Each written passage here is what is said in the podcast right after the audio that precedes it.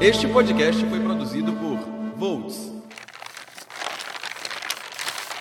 Enfrentemos a realidade. Nossa vida é miserável, trabalhosa e curta. Nascemos, recebemos o mínimo de alimento necessário para continuar respirando e os que podem trabalhar são forçados a fazê-lo até a última parcela de suas forças. A Revolução dos Bichos, George Orwell.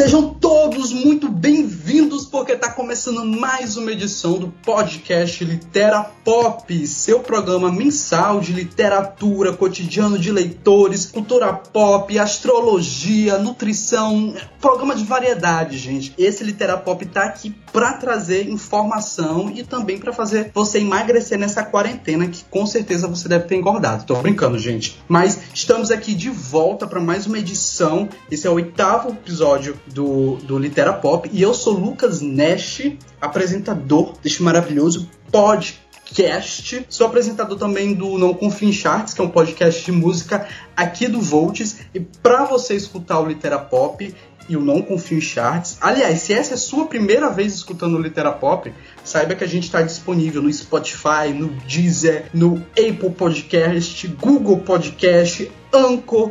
Com certeza estamos disponíveis também na sua geladeira, caso ela conecte com Wi-Fi, a gente está lá também, entendeu? Esse podcast aqui está em todo lugar, tá certo, gente? Porque o Volts é isso, sempre inovando, gente.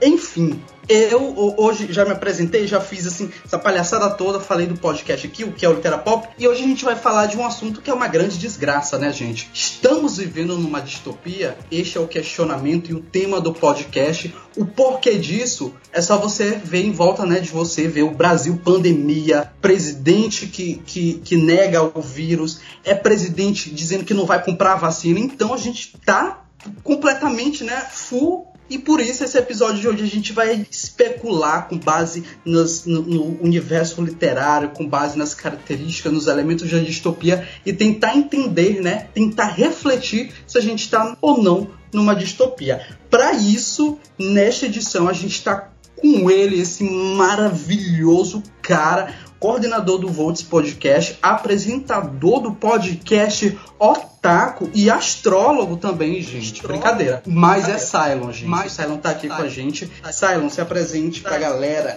Olá, vocês todos. Episódio 8, estamos de volta com Litera Pop. E olha, o Nash gosta de preparar pautas super interessantes, né? E eu estava me perguntando quando falaríamos de distopia neste podcast. E chegou o momento, né? Estou muito empolgado para falar sobre isso. Ah, vamos ver o que vai acontecer nesse episódio, né, Silo? Além do Silo, tá aqui também com a gente essa mulher maravilhosa, inteligentíssima, que várias vezes negou em estar neste podcast, o porquê eu não sei, mas a gente vai descobrir hoje, e também faz parte do nosso Volts Podcast faz parte da equipe Anne Sky. Seja bem-vinda, sua linda. Gente, o Nash, ele tem essa habilidade de, ao mesmo tempo que ele elogia, ele já vem aqui distorcendo alguns fatos sobre mim, porque eu não neguei participar desse podcast maravilhoso. O que acontece é que, assim como as distopias, às vezes a gente tá num lugar ruim e não dá certo, entendeu? Mas estou aqui hoje para falar desse assunto maravilhoso que eu amei. E vai ser muito legal essa voz que vocês costumam ouvir só no 220 podcast aqui também no Litera Pop. Vou deixar aqui a deixa pra Net me convidar mais vezes também. Mas queria dizer que é um prazer estar aqui com vocês. Além do Silent da Anne, tá aqui também com a gente o Pedro Soares para abrilhantar, para acrescentar no, no episódio de hoje. Seja bem-vindo, Pedro. Tudo bem contigo? Primeira vez participando de um podcast? Oi, Nash. Primeira vez participando de um podcast, justamente de um tema que eu gosto bastante de distopia. Apesar de gostar muito de distopia, não gosto muito da que a gente vive hoje. Eu acho que ela é uma distopia meio distópica demais. É o que a gente vai ver nesse episódio aqui, gente. Lembrando, se você quiser aí é, sugerir pautas, fazer elogios, né, gente? Mandar mimos, convidar alguém daqui para um, um jantar romântico, é só ir lá nas redes sociais, arroba sitevolts no Instagram e no Twitter. Tem o Volts Brasil no Facebook e também tem o nosso site, www.sitevolts.com.br. Que é isso, quase esqueço, gente. E tem também o Twitter do Literapop, arroba podcast Litera. Segue lá, interage com a gente, porque com certeza a gente pode estar lendo seus comentários aqui, pode estar comentando sobre tudo tudo. E vamos começar com mais uma edição do Literapop. Vamos começar com o podcast.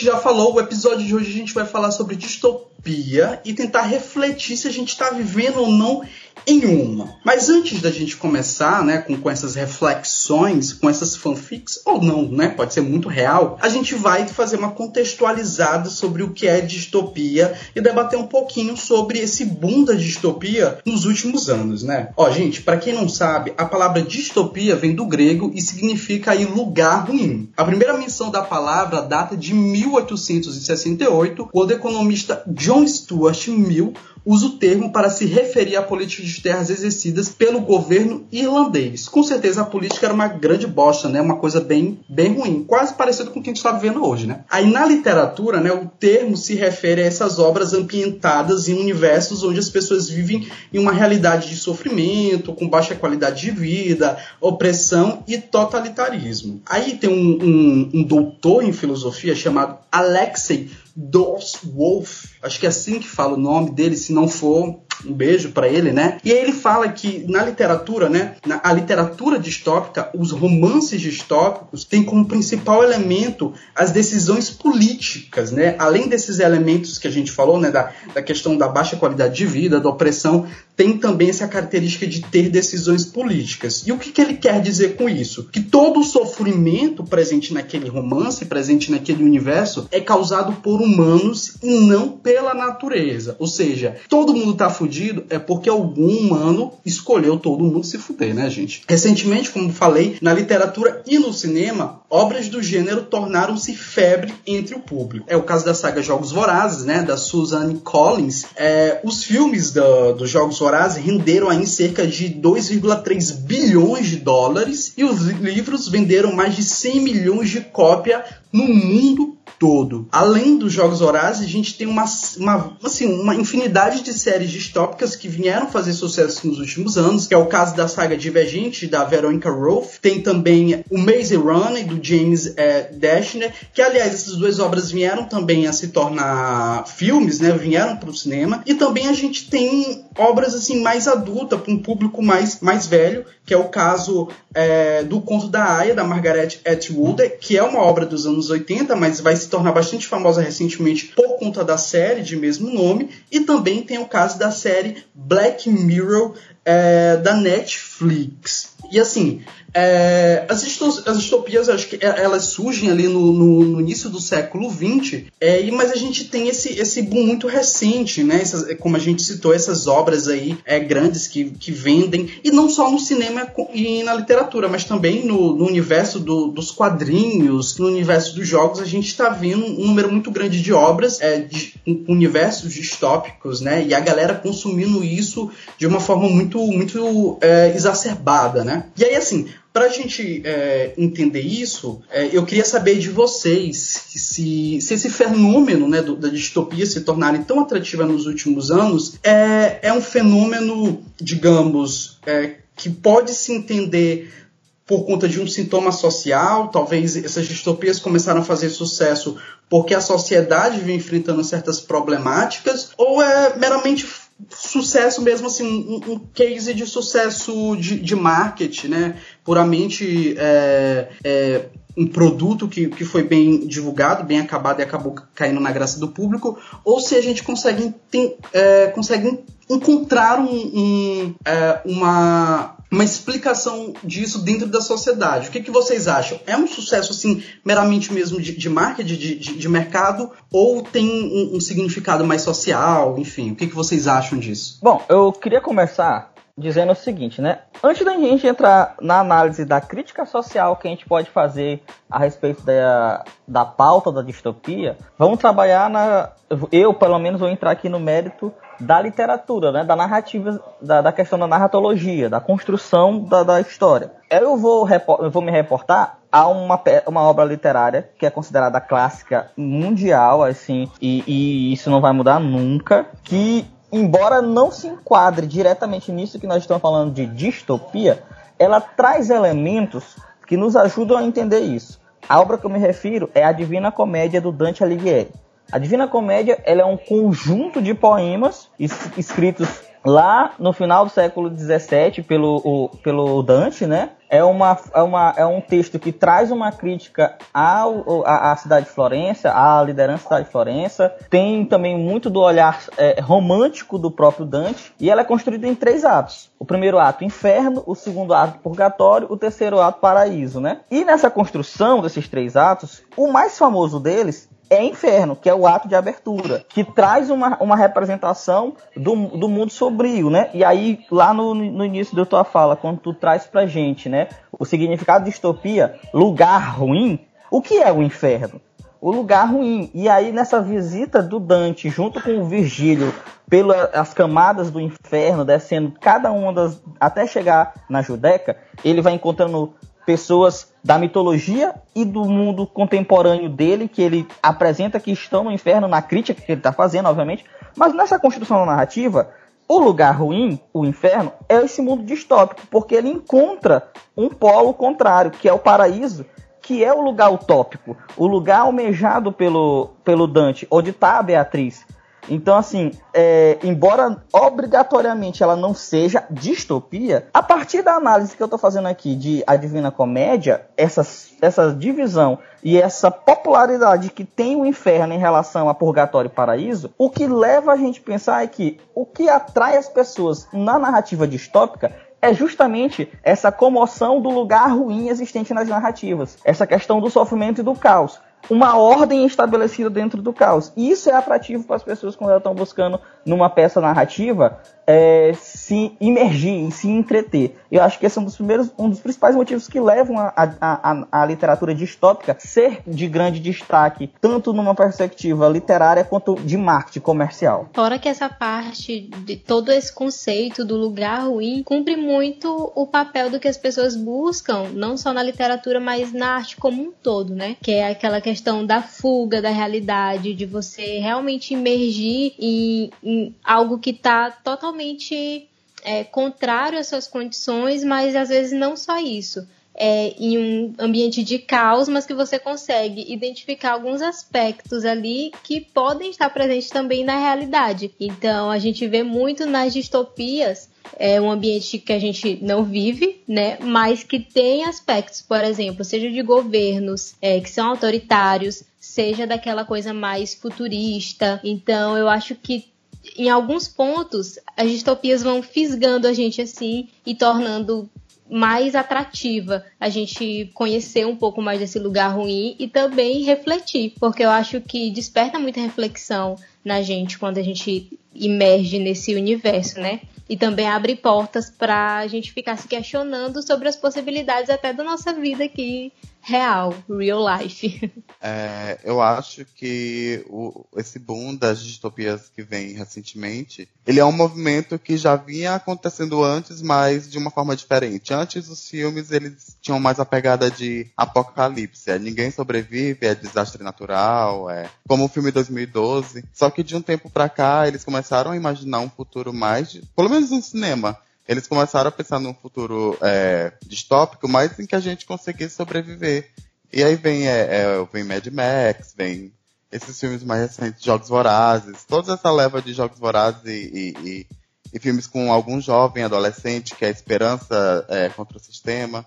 Eu acho que tudo isso se encaixa é, numa necessidade que a gente vive hoje, de se encontrar é, na arte, por exemplo. Na vida real, a gente está se aproximando do que a gente vê no cinema com, com esses filmes, que é governos autoritários, é, a tecnologia super avançada, uh, desa é, desastres naturais, tudo isso também está acontecendo na questão ambiental. Eu acho que tudo isso reflete é, o momento tanto artístico quanto o momento atual é, que engloba a distopia? Eu sempre tive muita curiosidade sobre universos apocalípticos, sabe? Assim, desde criancinha eu, eu sempre ficava muito curioso em ler, por exemplo, o Apocalipse da Bíblia cristã. Porque para mim, sei lá, é, é, é, Não sei, gente, eu acho que é uma relação assim, de prazer muito grande ver narrativas que tratam esses universos apocalípticos de final de mundo e, e, e enfim. É, é, é uma relação muito também, como o Saila falou, de, de cara, eu não estou naquela situação, mas ao mesmo tempo aquela situação me atrai porque eu fico imaginando se isso pode acontecer. Mas é muito interessante falar sobre questão de apocalíptico, né? Porque eu percebo que e, e, é um exemplo assim muito comum porque participo de um clube de leitores, como como todo mundo que escuta o Litera Pop, ou se você não escuta, o Litera Pop é uma parceria com o Litera Clube, que é um clube de leitores aqui de São Luís, e, e, e alguns encontros nossos a gente trabalhou obras distópicas e a gente tinha alguma dificuldade em,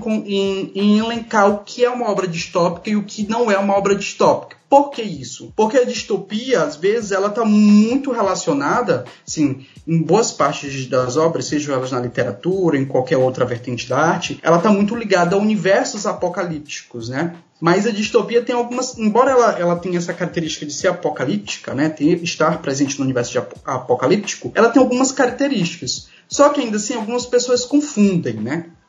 E aí eu queria saber de vocês se há uma diferença entre uma obra que retrata o universo apocalíptico e se há uma diferença entre uma obra que, que narra um universo distópico. Por exemplo, é, The Walking Dead. The Walking Dead pode ser considerada uma obra distópica, porque lá no começo a gente fala que, que tem essa questão da decisão política, né, da presença humana para que o universo seja considerado distópico. The Walking Dead, por exemplo, a gente não vê muita relação, assim, pelo pouco que eu vejo, não há muita presença de, de questões políticas, de um, de, um, de um governo autoritário. Mas a gente pode considerar The Walking Dead ou outras obras apocalípticas, por exemplo, é, Godzilla, que, que é um monstro gigante destruindo uma cidade, filmes e obras que retratam alienígenas invadindo a Terra. A gente pode considerar como obras distópicas? Eu vou trazer aqui um, um texto da Julie Kagawa, acho que quem está ouvindo aqui deve conhecer. Ela é uma escritora, né, californiana. Algumas das obras delas incluem é, Ilha de Ferro, Rei de Ferro, Corvo de Ferro. É, não é assim tão, tão famosa, mas tem um, o seu destaque na literatura de fantasia. E ela, certa vez, nesse boom do, do cinema distópico que a gente viveu entre 2010 e 2016, ela fez um texto, né, falando justamente sobre isso, essa diferença do distópico e do pós-apocalíptico, né? Ela começa dizendo o seguinte, que em dois, entre 2012, né, que é o ano que ela tá que se o texto, né, ela percebeu que havia um monte de livros, né, distópicos e pós-apocalípticos e que muita gente pensa que isso é mesma coisa, mas que de fato não é. Ela deixa claro que assim, existem obras que podem ser pós-apocalípticas e distópicas ao mesmo tempo, mas isso não significa a mesma coisa. A Julie diz que distópico é a obra onde o foco está nessa sociedade onde deu algo totalmente errado, onde o estilo de vida, a, a, a, a proposta de, de política que comanda essa sociedade, ela é inversa aos valores que a gente traz como valores corretos a, um, a, uma vida em sociedade, né? Que são os valores democráticos, da liberdade de expressão, dos direitos humanos, etc e tal. Já o pós-apocalíptico é a narrativa que passa por um evento catastrófico. Esse evento, ele pode estar acontecendo ou ele já aconteceu, né? E aí tu fala de invasão alienígena, né? O Godzilla, né? Se for para me pegar esses exemplos que tu colocou, eu posso dizer que o Godzilla é pós-apocalíptico, porque é uma catástrofe, mas não é distópico porque a figura do Godzilla não inverte a relação de, de, de existência, né, da sociedade. Já o, o, o Jogos Vorazes, por exemplo, é distópico, porque há uma inversão da, do, do estilo de vida da sociedade, né? Teve um evento pós-apocalíptico, né? Uma guerra, e aí depois isso altera a, a, a, condição de vida social para algo que nos é avesso. Então, os Jogos Vorazes seria pós-apocalíptico na essência, mas na narrativa é distópico. E eu acho que um outro exemplo bem parecido com a questão de The Walking Dead, pra gente parar pra pensar se é ou não distopia, é Caixa de Pássaros, né? Que tem o livro, tem também o filme, que tem até na Netflix, Caixa de Pássaros ou Bird Box. No enredo, criaturas ali misteriosas, ou uma criatura misteriosa toma conta da Terra, né? E toda a população que tem contato diretamente, que olha para ela, se mata mata os outros e aí acaba estabelecendo um ambiente de puro caos ali. E eu acho que é muito semelhante no sentido da gente parar para pensar no que Cylon falou, né? Tendo como base esses conceitos que Cylon trouxe. Se é um evento que está acontecendo ali ou se houve uma inversão, alguma coisa deu errado e essa sociedade está vivendo de uma forma extrema, né? De, de fato distópica. Que é o que acontece, por exemplo, em Black Mirror, que é considerado uma distopia. Então eu acho que serve pra gente comparar assim, o que que tá causando esse caos? O que que fez esse lugar ser considerado ruim, o que que fez essa sociedade estar dessa forma, se é controlada por algo, se tem um sistema de governo autoritário. Então eu acho que esses conceitos deixam muito mais claro a gente dizer o que é ou não uma distopia. Eu acho que a distopia ela tem que se encaixar em um dos três aspectos, que é avanço da tecnologia, é, políticas autoritárias e catástrofes naturais. Eu acredito que as catástrofes façam, façam parte das distopias, por exemplo, a, em Mad Max, quando é, há racionamento de água, ou, ou em outros filmes que, que abordam o, o tema do meio ambiente. Eu não acredito que no The Walking Dead há. Eu assisti até a segunda temporada, no caso, porque foi quando começou a encher com aquela história da fazenda e já encheu. Mas dizem que mais pra frente há uma parte política. Eu acredito que aí já, já começa a caminhar para um lado de um futuro distópico, mas a série, eu considero ela como se fosse um, um evento pós-apocalíptico. Assim, só para seguir nessa questão de obras de zumbis, por exemplo, a gente tem uma outra, outra obra, outra franquia que também que, que retrata zumbi, é muito famosa, que é Resident Evil, por exemplo. E Resident Evil a gente já tem umas coisas assim mais próximas de distopia, por exemplo, né? A gente tem um, um, uma, uma, um laboratório que é um vírus e que esse vírus é, é, é, muito parecido assim com a realidade, né? Cria um vírus e aí depois eles criam esse antídoto, né, para depois vender, para lucrar, mas as coisas acabam saindo de desordem, por exemplo. Vocês acham que no caso, é, diferente de Walking Dead, Resident Evil, por exemplo, poderia ser considerado como uma distopia? Não, eu acho que tá mais para um evento pós-apocalíptico. O que, que, tu acha, Anny e Pedro? O que vocês acham? Eu também acho que tá mais para evento pós-apocalíptico mesmo. Olha, eu nunca, nunca assisti, nunca tive contato, então, infelizmente, não sou capaz de opinar. Porque veja bem, né? Qual, qual é a lógica do Resident Evil, né? É, na, na, na estrutura, quando a Capcom pensa o jogo, né? Você tem um vírus, esse vírus vai infectar, as pessoas vão começar a se transformar em zumbis, e o herói, né, a heroína da narrativa, tem que impedir que essa contaminação leve o mundo à destruição a gente nunca teve uma narrativa, pelo menos até onde eu sei, do que eu conheço de Resident Evil, das, das, dos desdobramentos, na, da, tanto na narrativa do game, né, que é onde ela nasce, quanto nas outras mídias, a gente nunca teve um pós-evento, né? O que, que a Umbrella Corporation, é, é, quando os planos dão certo ou errado, vai contribuir para a construção da, da uma reformulação da sociedade. Eu acho que o mais próximo que a gente tem disso é Resident Evil 4, o jogo, onde há uma formação de uma sociedade controlada por pessoas que modificam o vírus, né? E aí tem os zumbis lá, as pessoas são meio que zumbis, mas não são, tão assim, estão infectadas, mas não são zumbis. E eles têm um modo de vida muito, é, é, é muito no estilo de seita. Aí eles sequestram uma, uma personagem que é vinculada a um líder político, e aí a narrativa se desdobra e a gente tem que resgatar essa personagem, né? Talvez ali a gente encontre um princípio de distopia na estrutura social daquela, daquela, daquela comunidade. Mas é muito particular para a gente considerar isso como tal dentro do universo da franquia. Muito que bem, então vamos seguir para o próximo tópico, né, gente? Vamos lá.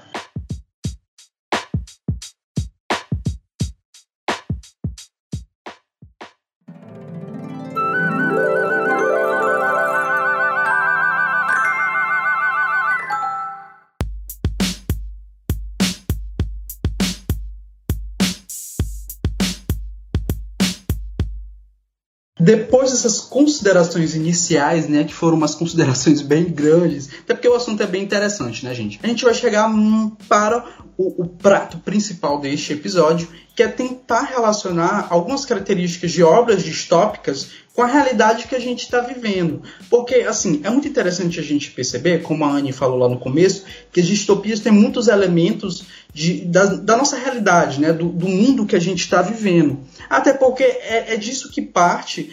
É, é disso que os autores partem, né? É, de, é, desse, é desse contexto que os autores partem para produzir as distopias. Né? Eles olham problemáticas na realidade em que eles estão inseridos e fazem obras em cima daquilo. Né? Eles começam a perceber o quanto problemático é determinado comportamento, determinada estrutura, e aí eles começam a. Enfim, cria uma fic, gente. A palavra não saiu, mas é isso. Cria uma grande ficção sobre como é que aquilo pode se tornar, como é que aquilo pode piorar e se torna numa grande distopia, né?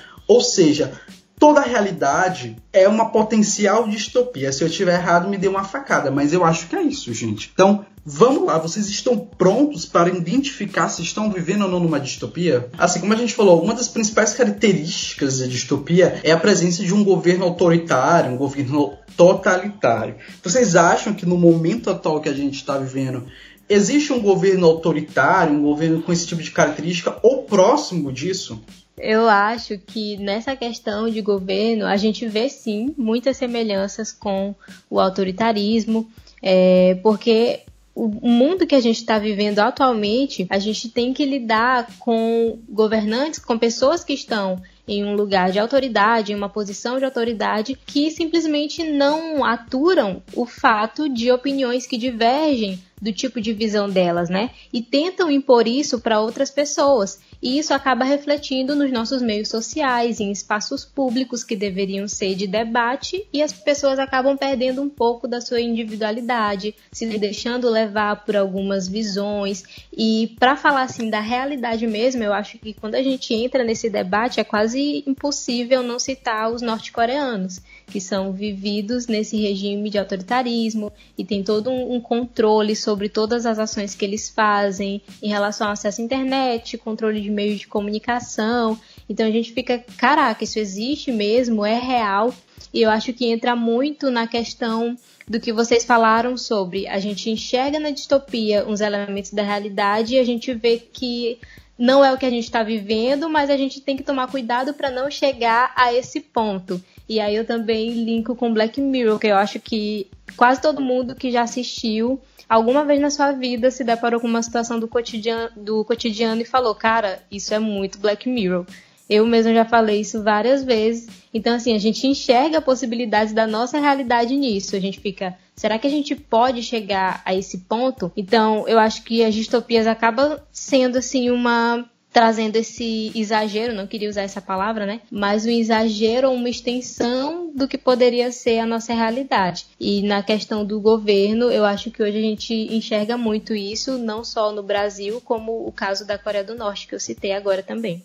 Eu não acho só que o governo seja distópico, autoritário, mas uh, a sociedade em geral se tornou autoritária. Os valores meio que estão investidos e se você se você não concorda com o outro ou se você discorda do outro, não, a sua opinião está acima da do outro. Então você meio que não não falando de um modo geral, mas eu não quero citar o, o, o nome dessas dessas pessoas, mas é, se você não concorda com, com os argumentos, com as opiniões, é como se fosse é como se fosse inválido, é como se fosse é, você tem que ser reprimido. Essa ideia não essa ideia não, não bate com a nossa, então é, você vai ficar no canto, sabe? Então, é, é assim, o argumento dos meninos é super válido, só que eu acho que também a gente tem que parar para analisar uma, a seguinte perspectiva, né? A distopia, ela é um, um, um, elemento narrativo, né? Ela é um gênero narrativo. Eu acho que no momento em que a gente para e, e faz as, a, as ponderações, olha, muita coisa do que a gente vive na realidade é próximo da distopia,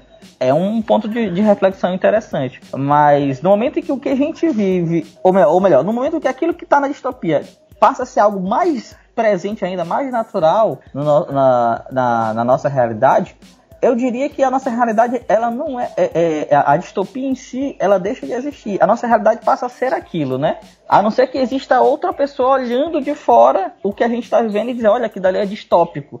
Mas aquilo vai passar a ser a nossa realidade. Infelizmente, com muita dor que eu digo isso. Porque o que falta, quando a gente pensa no elemento da, da narrativa distópica, o que falta na nossa sociedade para a gente dizer, olha, nós de fato somos distópicos, é a existência de um herói que vai contra esse processo distópico. E aí, pegando a fala aqui, que anterior, quando vocês disseram assim, né, que a, as pessoas não aceitam mais a gente, o contrário das suas falas, né, as próprias pessoas vivem esse ambiente distópico, né, ainda não tem o, o, o levantamento do, do Marte, do, do, do, do, herói, né, daquele que luta contra a, a, a, a, a distopia. Quando ele surge, ele é massacrado. Quando ele surge, ele é silenciado. O nosso ponto de virada para que a gente se torne de fato, né, aspas, né, uma distopia, é quando a gente tiver um herói, alguém que vai enfrentar o processo distópico, a autoridade que está é, nessa perversidão da sociedade. Essa questão da presença da tecnologia é uma característica muito presente na, na, na distopias, mas traz um, uma discussão muito interessante, né, gente? Assim, para uma obra, para o universo ser distópico, ele sempre tem que estar atrelado a uma ficção científica, né? Isso, essa obra ela precisa ser uma, uma ficção científica, ela, ele precisa estar num universo muito, muito, muito é, dominado pelos esses mecanismos tecnológicos ou não? Eu creio que não. Eu creio que não. Porque se a, se a primeira proposta, né, o primeiro tratado da distopia é essa sociedade que nos, nos promove o governo autoritário totalitarista, né, totalitarista, ou seja, o lugar ruim, não obrigatoriamente o lugar ruim estar na, na, na tecnologia ou no mau uso dela, né? Está nas relações humanas. Então eu posso ter sim distopia sem a, a, a, a premissa do, do science fiction, né? da, da ficção científica como, como elemento de, de, de, de discussão. Né? Se a gente for falar aqui em, em, em, em termos de literatura, no fantasy eu posso ter sim distopia numa narrativa de fantasy, né? Na maioria das vezes no que a gente considera como dark fantasy, tem elementos distópicos incluídos nisso. Finalizando algumas características da distopia, a gente tem uh, o controle social, que vem muito sobre a questão da presença da, da, tecnologia, né? E com esse controle social, a gente tem essa perda da individualidade, a gente tem uma estabilidade, uma imobilidade social, né? Tipo, é um indivíduo ali sempre, um, é, sempre no mesmo patamar social, ele nunca é, ascende ele nunca cresce, né? E a gente tem também a questão das castas sociais, que, é, que é muito presente, por exemplo, em, em, obras como Jogos Vorazes, como, como Divergente, onde a sociedade ela é separada nessas castas sociais, né? nesses grupos sociais, uns mais privilegiados, outros nem tanto, né? Vocês conseguem ver alguma coisa é, é, que pode se relacionar com a nossa realidade, por exemplo, em relação a essa questão da perda da individualidade, desse controle social e também dessa questão das castas sociais? Eu acho que uma das coisas que a gente vê que são mais próximas a isso é a própria questão da desigualdade social. Quando você tem essa ideia de que é, se a pessoa nasce num determinado tipo de contexto, ela não tem a possibilidade. Isso é uma coisa que a gente via muito antigamente, né? Em outros séculos e tem mudado mais ainda há, se a gente for realmente parar para ver, muitas pessoas que não têm essa perspectiva de vida, de mudar o seu contexto. E aí eu lembro muito de, um, de uma saga que foi uma febre adolescente também, que foi A Seleção.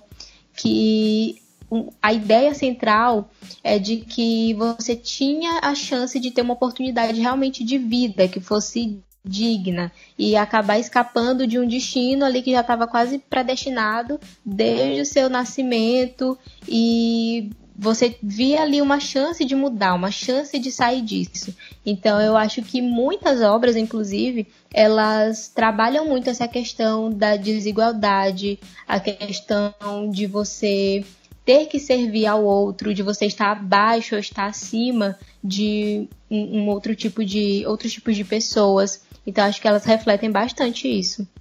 Hum, assim, eu fico pensando, né? Mas a questão da desigualdade, assim, obviamente aqui eu vou ser bem, vou ser bem polêmico agora aqui na, no, no meu argumento aqui agora, e vocês estão livres para me destruir assim que eu concluir. A questão da desigualdade, ela Será que vai ser é cancelado? Ela não nos é algo natural na nossa realidade. Se ela não fosse, aí eu poderia encarar ela como um elemento distópico. Mas ela é.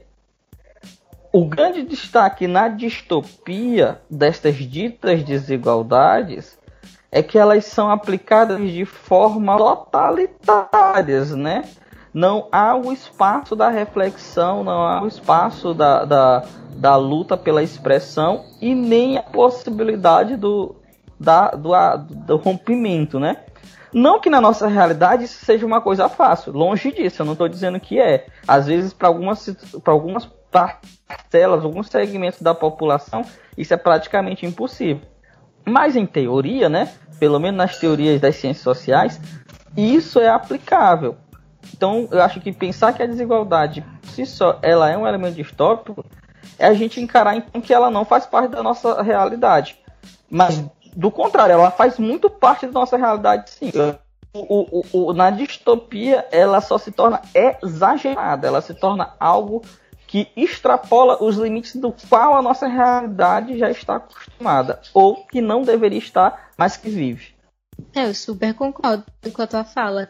Eu acho que, assim, eu trouxe a questão da desigualdade social porque, na minha opinião, foi o que eu falei. Eu acho que as distopias, elas refletem isso mais de um modo é, diferente do que a gente vive. Traz essa base, né, esse modelo é, que a sociedade está dividida, está classificada desse contexto, mas aborda sendo de fato acrescentando elementos que, a, que tornem isso uma distopia, mas está super presente na nossa realidade. Mas assim, isso falando sobre a questão das desigualdades, ela está presente na nossa realidade, mas assim, será que isso é normal haver essas desigualdades sociais? E, e, assim, até que nível essa desigualdade, né? Porque a gente tem poucas pessoas com muito e muitas pessoas com pouco, né? Mas e até onde isso pode ser considerado normal? E, e é muito interessante sobre trabalhar sobre a questão das distopias, porque, por exemplo, a distopia é uma coisa muito relativa, porque o que pode ser distopia para mim, para uma outra pessoa não pode ser distopia, sabe? Tipo, uma pessoa privilegiada que vive num sistema que privilegia ela, para ela, aquele mundo é um mundo utópico, um mundo maravilhoso, um mundo, nossa, perfeito. Mas para uma pessoa que está num, numa posição completamente desfavorável, aquilo é uma distopia. E aí a gente pode fazer uma série de paralelos e relações com o que a gente está vivendo hoje. Né? Por exemplo, a gente pode pegar a questão da, da, da heterossexualidade e da homossexualidade. Né? A gente vive num, num, num mundo onde que homens sexuais, lésbicas, são colocados em, em, em, papéis muito subalternos, né? A gente pode também pegar a questão do, do, das pessoas negras e pretas, né? Que são sempre colocados em, em espaços subalternos, são sempre inferiorizados, ou seja, sistematicamente elas sofrem uma série de violências e esse sistema meio que normaliza isso, né? Em contrapartida, pessoas brancas e, e, pessoas heterossexuais elas são privilegiadas. Então, assim, para algumas pessoas isso pode ser, nossa, super normal, porque até onde a gente entende, essas desigualdades existem. Mas para essas pessoas que sofrem, isso é uma distopia, porque elas estão sofrendo o tempo todo, né? Elas não podem ascender, porque elas estão dentro de, de um grupo ali que sistematicamente não ascendem, o, o sistema não aceita isso, elas são alvos de violências enfim, de uma série de coisas que, que para as pessoas que são privilegiadas é normal. Tipo assim, a sociedade é assim mesmo. Mas para essas pessoas não é. Entende? Então a distopia também é muito relativa, sabe? Então, tipo, o que pode ser distopia para mim, para uma outra pessoa não pode ser.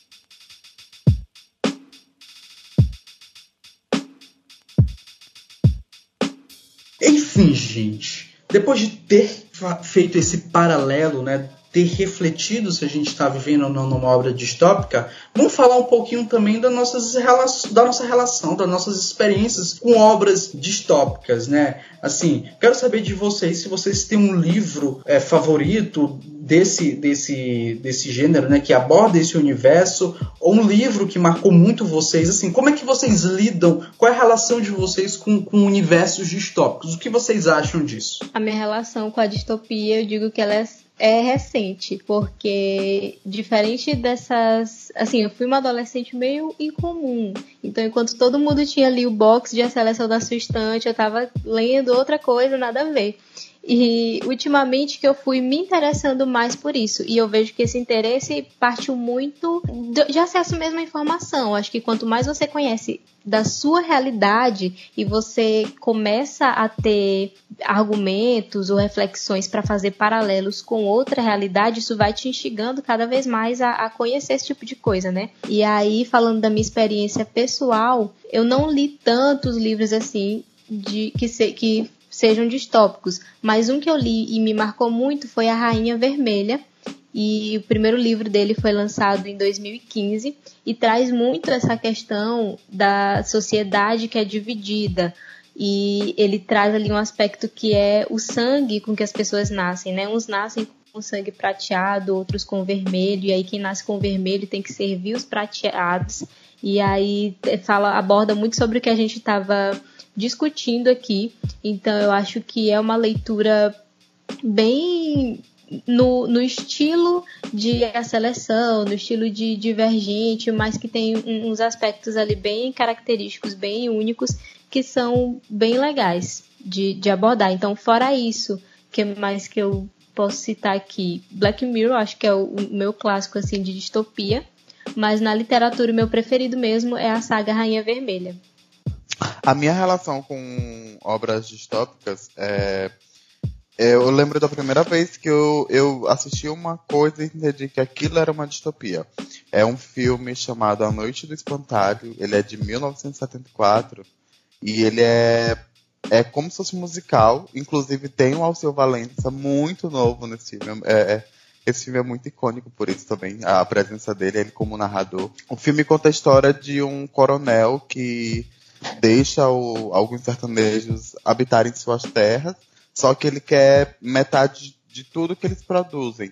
Só que existe a seca também na terra que eles vivem, e a seca leva a metade do que eles do que eles produzem no ano. O gado morre, é, as, as plantações secam. Então, a parte que a seca leva, o coronel diz que é a parte dos, dos sertanejos. Então, há um motim dentro dessa desse, desse povoado, dessa, dessas terras, e eles tentam é, se virar contra o coronel. E, e eu, vi, eu, via que aquilo era uma obra muito distópica, porque era uma realidade extremamente absurda, é, só que era uma coisa muito real. É, e eu vi que aquilo ali era, era a realidade se misturando com ficção. Eu acho que eu senti a distopia dentro disso. E sem falar também na, na estética visual do filme, porque é um filme totalmente psicodélico. Ele foi gravado em Nova Jerusalém, que é aquele é o maior teatro a céu aberto do mundo. E, e eles não tinham muito recurso para fazer o filme, então tipo você tinha que imaginar o, o, o casarão do, do do coronel, porque não tinha, eles não tinham dinheiro para fazer o casarão, então era só um espaço aberto e e muitas, uns, sei lá, uns, uns lenços, umas pessoas dançando, fingindo que era um casarão. Eu achei isso muito interessante. E outra obra, outra obra muito distópica recente do cinema nacional é Bacurau, que a gente não pode deixar de mencionar, que é um filme muito importante. Sim, massa lembrar de Bacurau agora, realmente.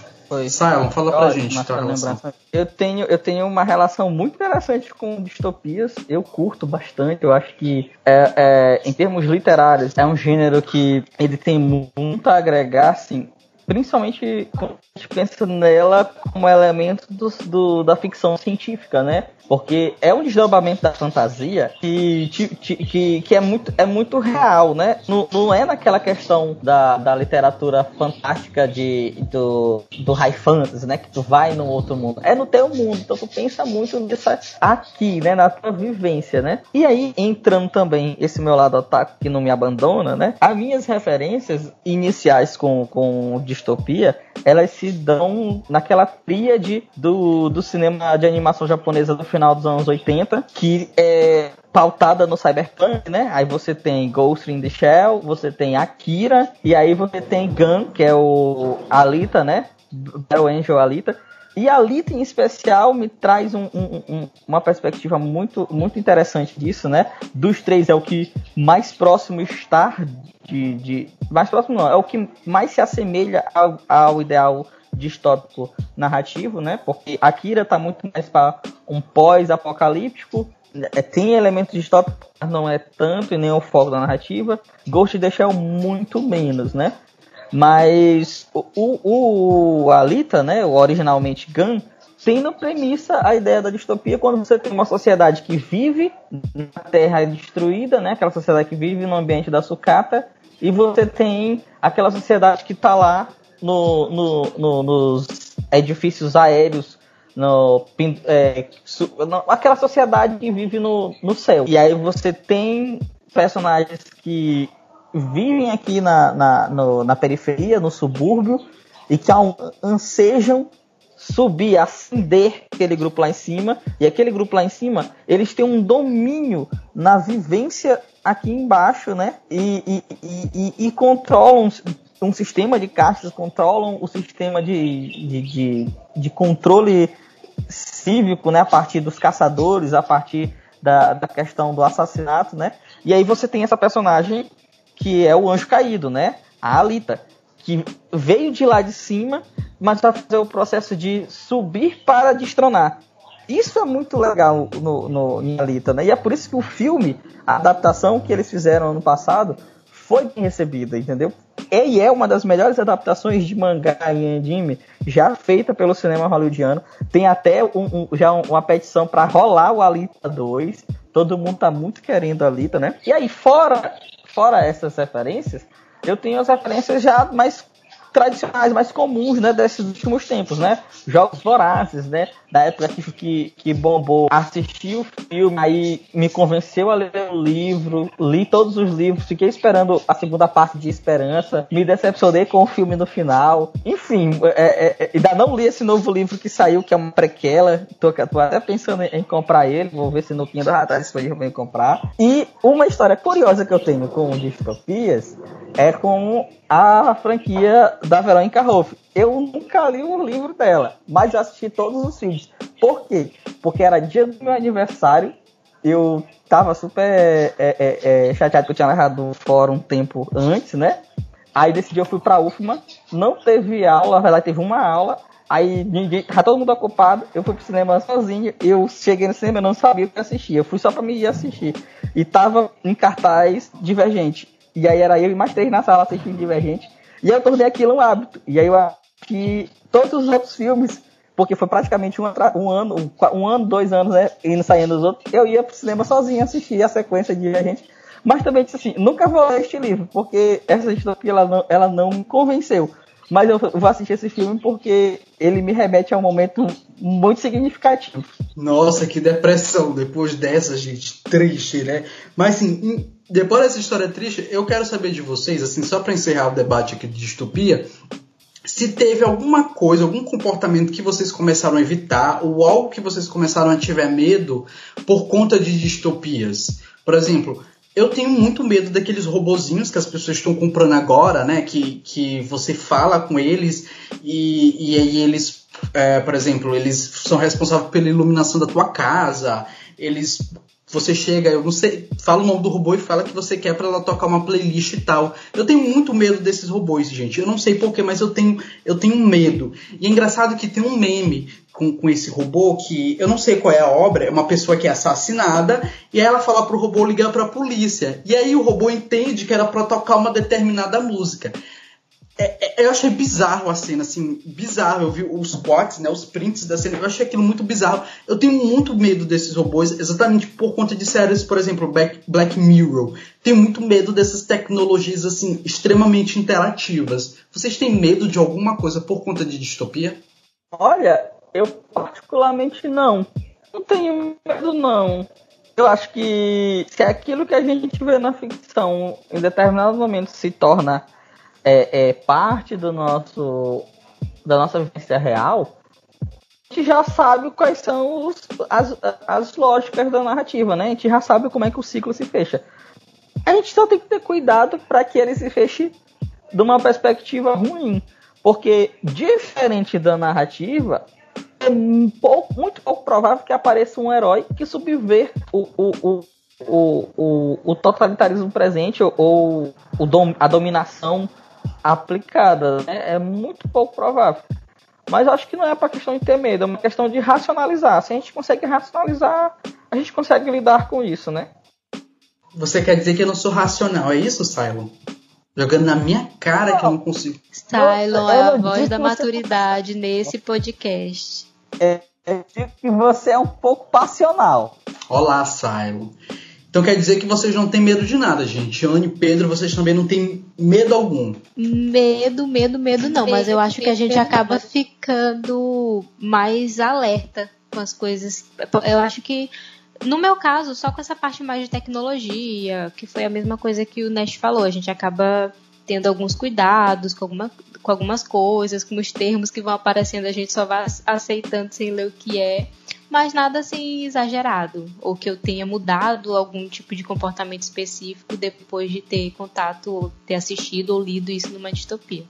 Uh, medo, medo mesmo eu tenho da, da real distopia que a gente vive hoje. Se a gente sair na rua, é, tá todo mundo de máscara, supostamente deveria estar de máscara, as pessoas estão distantes, uh, os equipamentos conhecem o que você quer, Uh, se você fala que você quer, por exemplo, almoçar tal refeição, na mesma hora tá lá no seu celular uma promoção para isso.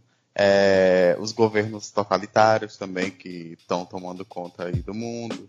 É, coisas que a gente vê que a gente acha um absurdo, mas hoje já está totalmente naturalizado, então eu tenho medo da distopia real que a gente já vive.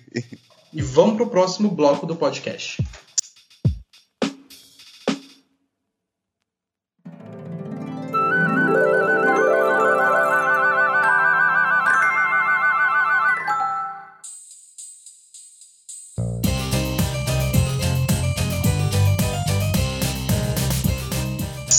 O podcast, vamos agora para o Quem é esse personagem. Nesse bloco maravilhoso, nós vamos escolher, cada um de nós vamos escolher um personagem e o outro vai ter que adivinhar. Lembrando que são três dicas. Nas duas primeiras dicas a gente pode chutar quantas vezes a gente quiser, só que na terceira você tem que ser certeiro, você tem que acertar, porque caso contrário você vai ter que ceder uma das suas redes sociais para a pessoa comentar o que ela quiser. Ou seja, você vai ser completamente distopicolizado. Sei lá se existe essa palavra. Se não existe, eu inventei agora. Pesado, gente. isso aí, pesado. Pesado, né? Você vai entrar no universo distópico, ninguém vai mais querer te seguir. Então vamos começar. Quem começa aí com, com, com um personagem? Quem quer ir? Então vou lá. Não veste calça. Não veste calça? Ih, peraí. Não, amigo, dá outra dica aí, não veste É calça. aquele cara de The Boy, tá, gente? Não lembro o nome dele. Não, é. O- E, gente, como assim?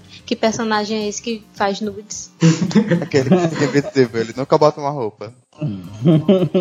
Outra dica, Simon. É, então vamos lá, outra dica. Se der agora tem que ser uma dica que não fique tão fácil assim. Deixa eu ver. Não veste calça. Tem espinhos no corpo. Não veste calça, tem espinhos no corpo. Pera.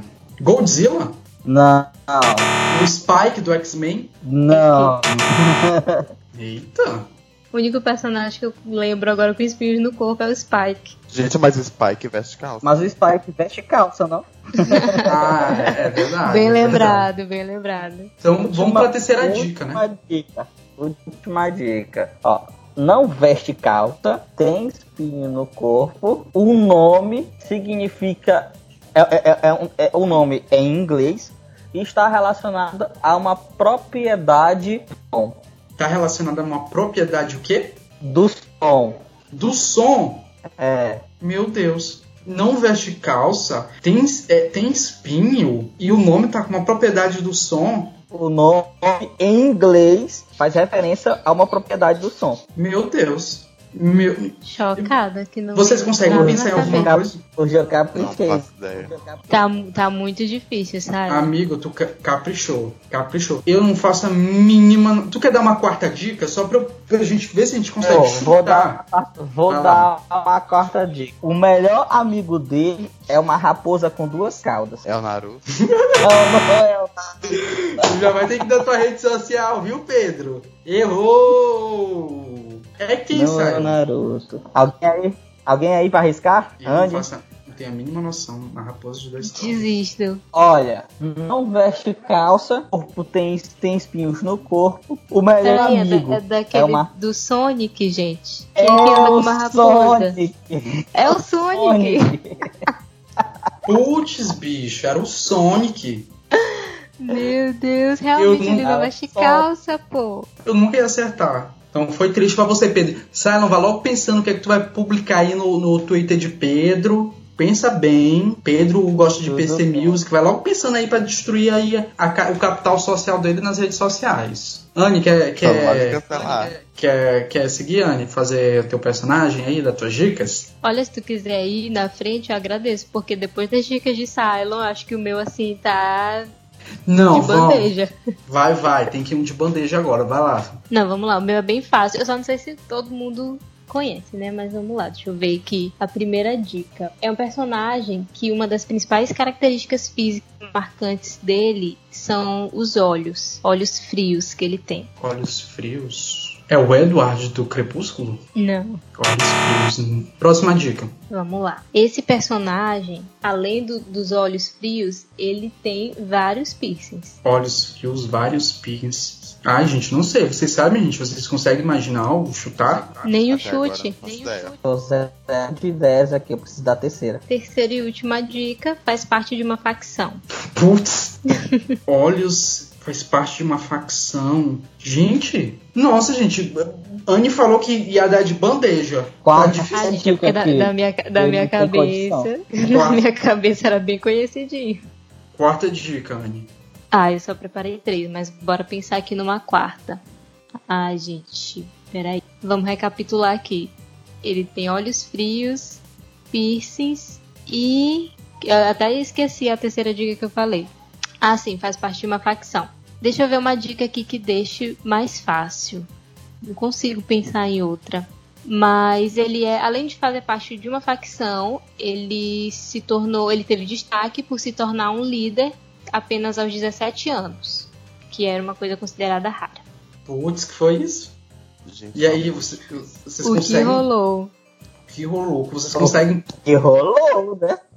Eu, eu, não, sei, eu não consigo nem Vou chutar, entregar, gente. hein, gente. Entrega. Vou entregar. Eu não sei.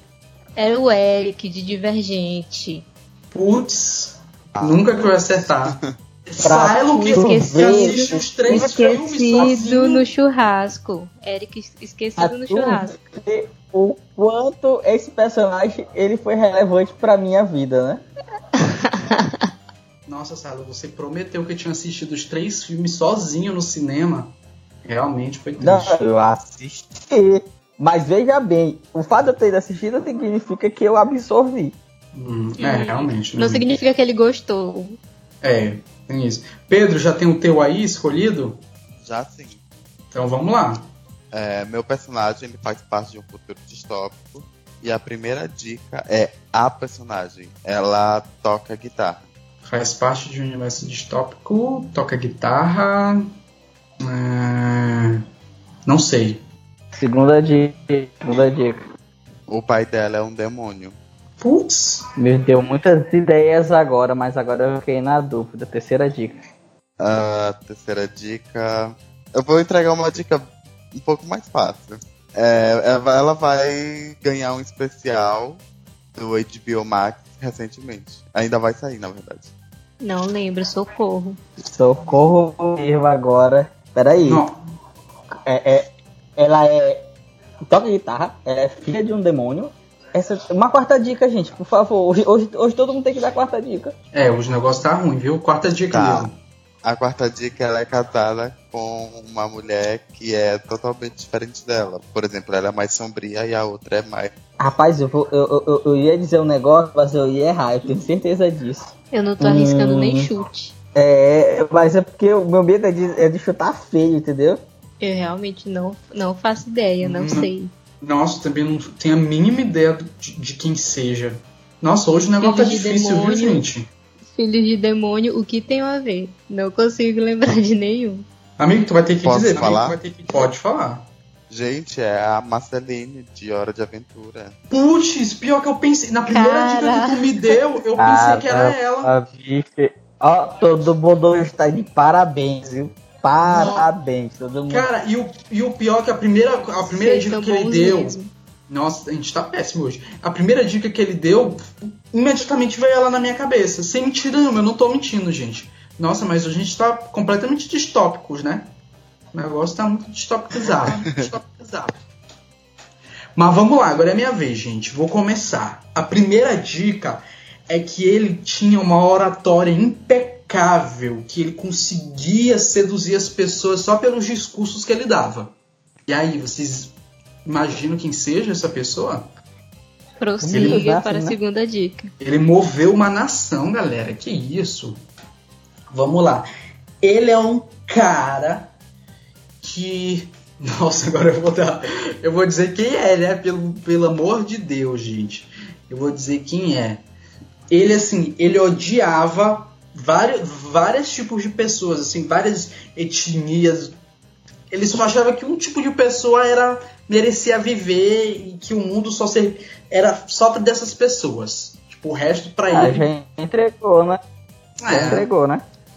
quem É era? o Adolf Hitler, né? Ah, errou! Errou! Era o Trump!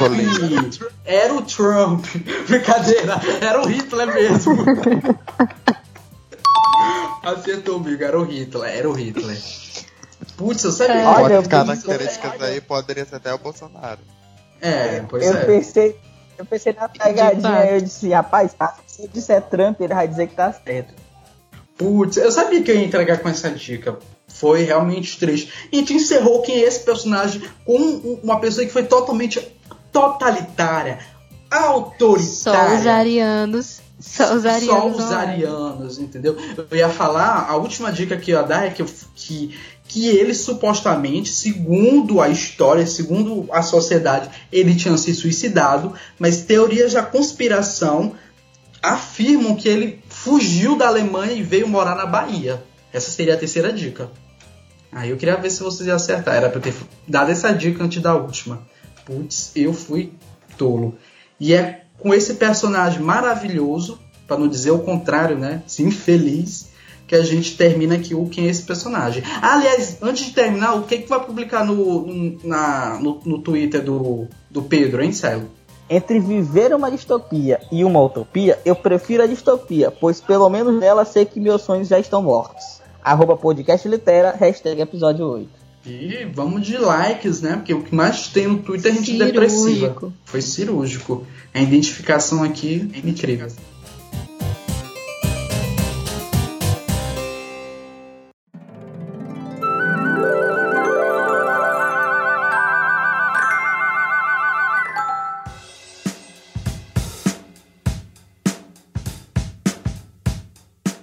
Vamos agora com as indicações. Vamos aí dar algumas indicações maravilhosas para vocês que estão nos escutando, né? É, obras distópicas, ou enfim, ou não, né? Seja, pode ser canal de YouTube, pode ser álbum, pode ser. Nossa, pode ser qualquer coisa que vocês estão curtindo e que vocês querem indicar aí pra galera que tá escutando a gente. O que é que vocês indicam, gente?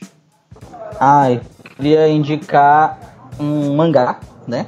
Faz tempo que eu não indico um mangá aqui, né? Queria indicar um mangá, é um mangá que eu adquiri recente e que adorei a leitura. Queria primeiro agradecer aqui a, a figura da minha amiga Paloma, esqueci o nome da menina, meu céu.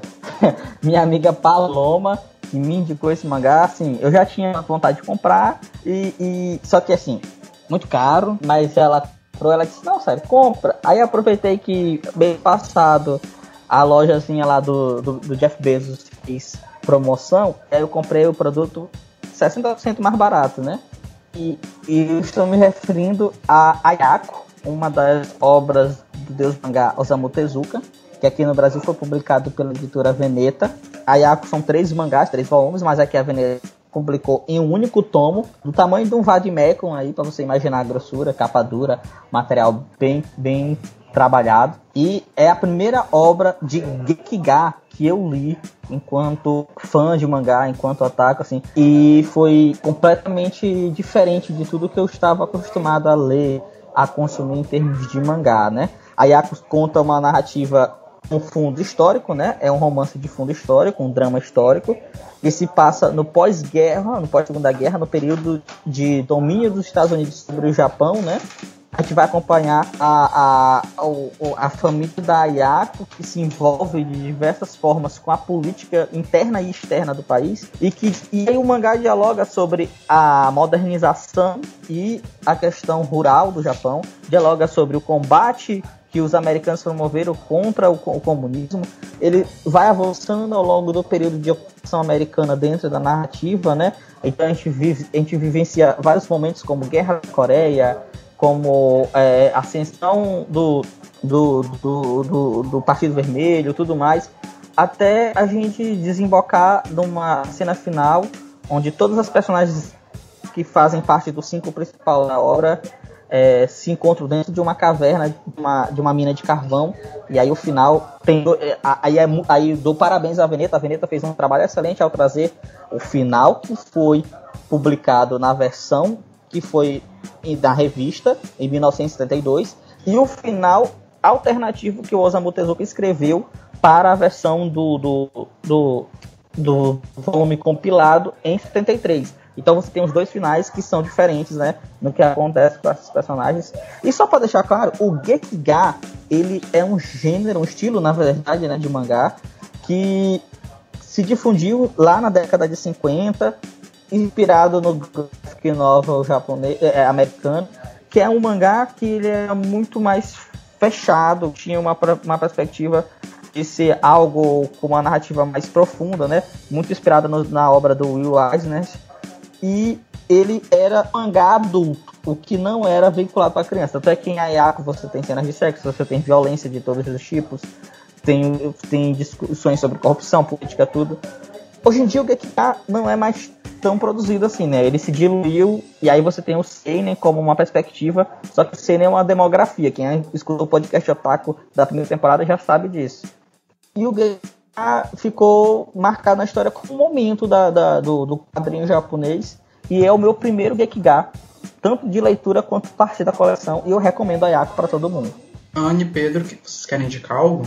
Bom, a minha indicação não vai ser nem de livro, nem de filme, série, mas vai ser de uma página no Instagram para quem está ouvindo a gente e quer ter um incentivo a mais para ler distopias, quer conhecer novos títulos ou quer começar mais é, a conhecer sobre esse universo. É, no Instagram, arroba, underline, na sua estante. É um book Instagram, na verdade, é uma página que fala muito sobre livros e é não é totalmente voltado, mas fala muito sobre distopias para todos os gostos e idades, né, para crianças, adolescentes, adultos.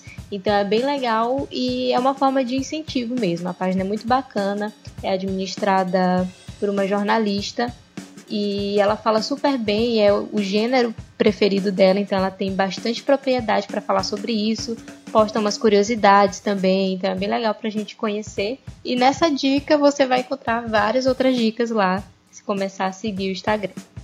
Então vou só repetir para a galera não esquecer, arroba underline na sua estante. Pedro, pode dar tua, tua indicação, Bego. Eu, eu queria indicar o filme que eu já tinha citado, é A Noite do Espantalho ele é um musical. É, é, tanto o filme é dirigido quanto as músicas são escritas por, pelo Sérgio Sérgio Ricardo, que é um amigo de Alceu Valença. Foi aí que ele entrou em contato com o Alceu e pediu para o Alceu participar. É um filme totalmente psicodélico, porque você tem que se esforçar um pouco para entender o, o, que o filme está passando porque ele, ele, é, é, é, ele é ambientado de uma forma diferente. Ele não é tão linear como os outros filmes. E tanto essa parte artística quanto o roteiro, que é um roteiro escrito como se fosse um cordel, as músicas também é como se fossem cordéis. É, e conta a história, uma história que a gente já conhece, que é o coronelismo e, e a vida do sertanejo sofrida. E tudo isso é retratado numa distopia totalmente absurda, é, com o político vestido de dragão, é, jagunços andando em, em, em, motos como se fossem insetos. É uma coisa assim bem, bem fora da realidade, mas ao mesmo tempo é uma realidade que dá muito inserida até hoje na, na, no nosso cotidiano. Gente, e minha indicação para vocês é o livro chamado Circo Mecânico de Tressault, da Genevieve Valentine. É uma obra que é ambientada no universo distópico, mas muito interessante porque ela não explora tanto como é que o, o, o aquele contexto, aquele universo se, se constrói ou se ou vive, né? Ela não explora muito esse sistema distópico, mas ela mergulha muito mais de como é que esse universo influencia no desenvolvimento das personagens, né? Como é que eles afetam essas personagens.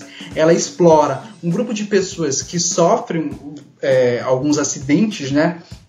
E acaba tendo algumas aí, algumas, alguns gerando alguns problemas físicos a essas, a essas pessoas e por conta disso, essas pessoas acabam sendo meio que marginalizadas dentro da sociedade e acabam recorrendo a esse circo, né? Lá nesse circo eles ganham espaço, eles ganham uma nova vida, né? A, a, a dona do circo, ela dá isso a ela, ela dá essa chance a essas personagens, só que eles vão se dedicar, né? Para que isso aconteça, eles têm que se dedicar ao circo, eles começam a se tornar atrações dentro do circo.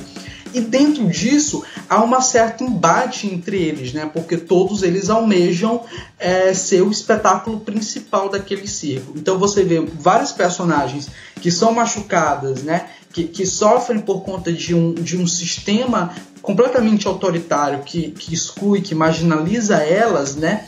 Se entrando no embate para que elas possam ao menos é, ascender dentro do, do, dentro do, do ambiente que é convidativo, convidativo para elas, né? Ou seja, são várias pessoas que, que, que, que, sofrem, né, que estão no ambiente que deveriam ser é, um ambiente é, saudável para todas elas, mas elas entram num certo, num certo conflito. Mas é muito interessante porque ainda que haja esse conflito, há uma certa, uma certa união entre essas personagens, né? É, elas, elas meio que, que, que encontram uma nas outras um, um, certo, um certo conforto, uma certa forma, assim, um, um, um, um estímulo, né? Para continuar para continuar vivendo, né? É muito interessante você acompanhar esse desenvolvimento e o crescimento dos personagens, né?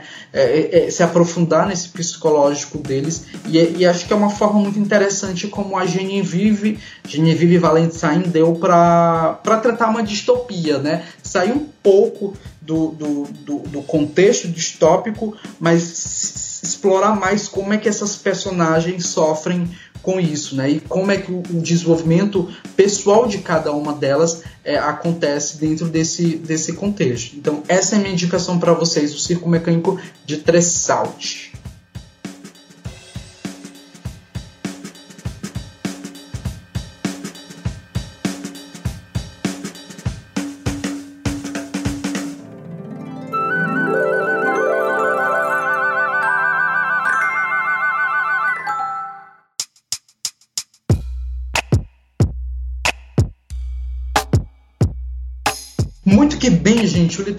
Vai chegando ao fim, o oitavo episódio deste maravilhoso podcast. Hoje a gente falou sobre distopias e espero que vocês tenham gostado muito, que a gente faz isso aqui com muito, muita dedicação, com muito amor, muito, muito, muito, muito, muita vontade de levar conteúdo para vocês escutarem, se entreterem. E é isso, gente. Pra, lembrando que estamos disponíveis aí no Spotify, no Deezer, Google Podcast, Apple Podcast, no Anchor e em qualquer outro agregador de podcast. É só pesquisar lá Volts Podcast, que todos os episódios do Literapop vão estar disponíveis e também dos outros programas aqui do nosso hub, como o podcast Otaku, o Não Confio Charts, que é um podcast de música, o 220 Podcast, que trabalha aí com entretenimento em geral. E eu espero que vocês gostem, escutem, né? Se vocês não curtem muito é, cultura pop japonesa, tem de cinema. Se vocês não gostam muito de cinema, tem música. Enfim, tem uma variedade de programas aí para vocês escutarem.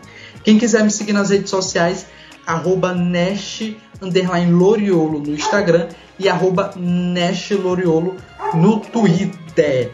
Gente, se despeçam da, da galera que está nos ouvindo e antes de se despedirem, muito obrigado por terem participado. Pois então, Cylon Souza, agradeço mais uma vez ao convite, a participação de vocês nos ouvindo para dialogar comigo, né? No Twitter, arroba RTV, no Instagram, arroba Souza. E eu queria só aqui deixar registrado, né? Esse mês passado, antes de eu começar as minhas atividades acadêmicas, eu estava trabalhando numa nova escrita, né? Eu tinha até comentado no programa anterior. É, é uma distopia. então se preparem que talvez em 2021, no final de 2021 por aí, né? Deixar as coisas se organizarem Simon Souza pode estar trazendo a primeira distopia dele para vocês. Valeu, Nash, Silon, Pedro. Foi muito bom esse debate com vocês. É, gostei de ouvir as opiniões, de debater um pouco mais sobre esse assunto. Anotei as indicações de vocês aqui também. Já estou aqui na fileirinha esperando a nova escrita de Silon. Com certeza vai ser sucesso, estou prevendo aqui. E muito obrigada para todo mundo que ouviu a gente também. Espero que todo mundo tenha gostado. Continue acompanhando as redes sociais do, dos nossos podcasts, do Volts e acompanhando essa nossa produção de conteúdo que, como o Nest falou e eu reforço agora, é feita com muito carinho, muita vontade de entregar um bom conteúdo para vocês. Gente, eu queria agradecer pelo convite, foi maravilhoso estar aqui debatendo um tema que eu adoro muito. E eu também adorei as indicações, vou, vou seguir todas. E minhas redes, para quem quiser seguir, é arroba seu prédio em qualquer rede social. E é isso, gente. O Literapop vai chegando ao fim. Um grande beijo e até o próximo episódio. Tchau!